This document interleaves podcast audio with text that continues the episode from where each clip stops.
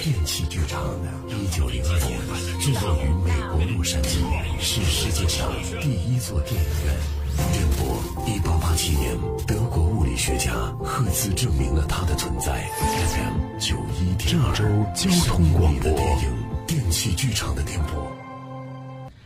二零零五年八月十五号傍晚，浙江省安吉县的老马做好饭，等着外出干活的大儿子马明华回家。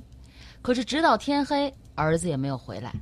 老马拨打了儿子的手机，但无人接听。不久，有人打电话告诉老马，说他儿子出了车祸，已经送往医院了。在老马往医院赶的路上，他又接到了一个电话，说人已经不在了。出事那年，老马家刚盖了新房，准备给大儿子娶媳妇。那起车祸呢，是一辆平板货车和一辆摩托车在会车的时候发生的碰撞导致的。事发路段是一条山间公路，路面比较窄。由于肇事的大货车的车身比较长，在过弯道的时候势必会占道行驶，加上转弯的地方视线有盲区，有两辆车的车速都比较快，所以大货车的左前部分撞到了对向过来的摩托车。摩托车上有两个人，骑车的是老马的儿子马明华，坐在后面的是当地的一个村民王建国。事发之后，交警赶到现场的时候就发现货车驾驶员已经离开了，车也不要了。现场的目击者说，货车驾驶员离开之后，沿着路往山里走了。警方一路追踪到了路的尽头，竹胶板厂。你们来之前，确实有一个男的来过厂里啊，慌慌张张的。那个男的你们认识吗？说是姓叶，是从上海过来的拉货司机。名字知道吗？不知道。电话有吗？呃，他之前给我们送过货，留的有电话。警察拨打了这名叶姓司机的电话，发现已经关机了。对肇事的货车勘查之后，警方找到了这辆车的行驶证以及一本汽车运输队的职工证，持证人叫叶伟民。来，你看看是不是证件上这个人？哦，对对对对对，就是他，呃，就是比你们来的稍微早一点那个男的。有单位就好找人，警察随后联系了这个运输队。你刚才说的是叶伟民？对。就是叶子的叶，伟大的伟，人民的民。没有，我们运输队没这个人呀。没有这个人。对，我们查到他的行驶证和职工证确实叫叶伟民呢。警察同志，我们运输队确实没有叶伟民这个人，你们再核实一下吧。警察核实就发现叶伟民这张职工证啊，确实是伪造的，但是上面的身份证号码是真的。也就是说，证件虽然是伪造的，但是肇事司机就是叶伟民。警方随即将叶伟民列为逃犯，进行网上追逃。经过详细调查，二零零五年九月二十二号，交警部门对这起事故作出了责任认定：大货车司机叶伟民伪造了驾驶证。驾驶假冒牌照的平板大货车，在没有道路中心线的道路上超速行驶，在两车交汇的时候占道行驶，事故之后汽车逃逸是造成事故的主要原因。摩托车驾驶员马明华驾驶摩托车没有戴安全头盔，在两车会车的时候没有提早采取措施减速慢行，也是造成事故的次要原因，应该负次要责任。王建国乘坐摩托车没戴安全头盔，应该承担自身损害后果的次要责任。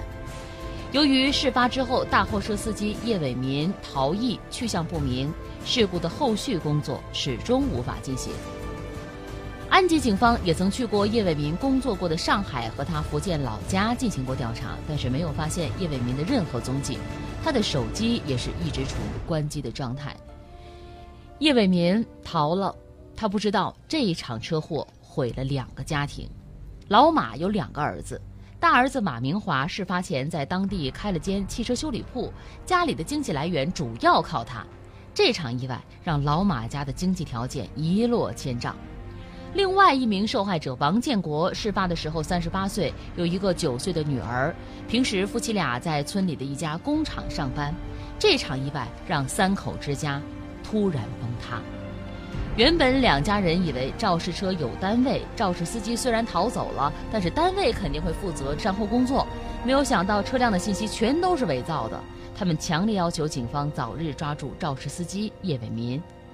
在过去的十几年里，老马已经记不清去过多少次县里的交警大队了。每次他都有失望而归。其实从叶伟民赵毅的那天开始，警方的追逃工作一刻都没有停止过。二零零七年的一天，警方发现一个公用电话跟叶伟民的儿子联系过，可调查发现打电话的人是叶伟民前妻的男朋友。当年事发不久之后，叶伟民的妻子便向法院提出了诉讼，要求离婚。法院经过审理，在叶伟民缺席的情况下，判决两个人离婚。二零零八年，叶伟民一直处于停机的手机又开始用了。哎哎哎，叶伟民重新活动了啊！嗨，空欢喜一场啊！是移动公司把弃用的号码收回又转卖了，跟叶伟民没有关系。哎，我还以为来线索了呢。哎，案发后的第十四年，案件终于出现转机。二零一九年二月三号，农历腊月二十九，浙江安吉警方接到一个来自广州铁路公安处的电话。我们通过技术手段发现了一名网上通缉的逃犯，叫叶伟民，通缉令是你们发出的是吧？叶伟民是吧？对，哎，对对对，这个是我们通缉的，他肇事逃逸了，跑了十四年了都，呃，人你们控制住了吧？是的。哎呀，太好了太好了，我们马上派人去广州带人啊！谢谢谢谢谢谢你们啊！不客气。浙江安吉警方立即赶往广州，将叶伟民带回浙江。你知道自己撞死人了吧？我。我知道，我我当时下车看了。那你跑什么？我我主要是怕赔钱。早年间我在上海做建材生意，我亏了不少钱。后来我用剩下的积蓄买了一辆大货车跑运输。我通过非法途径买了一副假牌和假驾照。我没想到车刚跑俩月就出事儿。我我后悔呀！我不该跑啊！我现在知道后悔了啊！我在外面逃了十四年呀，这十四年我跟要饭的没什么区别，家也被我毁了。老婆跟我离婚之后，零八年和别的男子产生了情感纠纷，也死了。我儿子没人管，在上海盗窃，被你们警察刑事拘留过，到现在都找不着人。我我对不起我老婆，我对不起我儿子啊！肇事司机叶伟民终于落网。对于两个受害人的家庭来说，叶伟民被判多少年，对于他们没有太多的现实意义。他们需要的是经济方面的赔偿。但就叶伟民目前的经济状况来说，他根本没有赔偿的能力。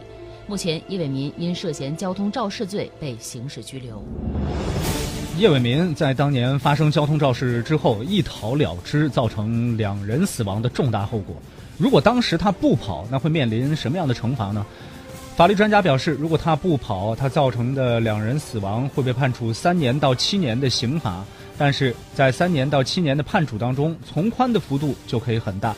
由于他跑了，这一跑多了一个很重的情节。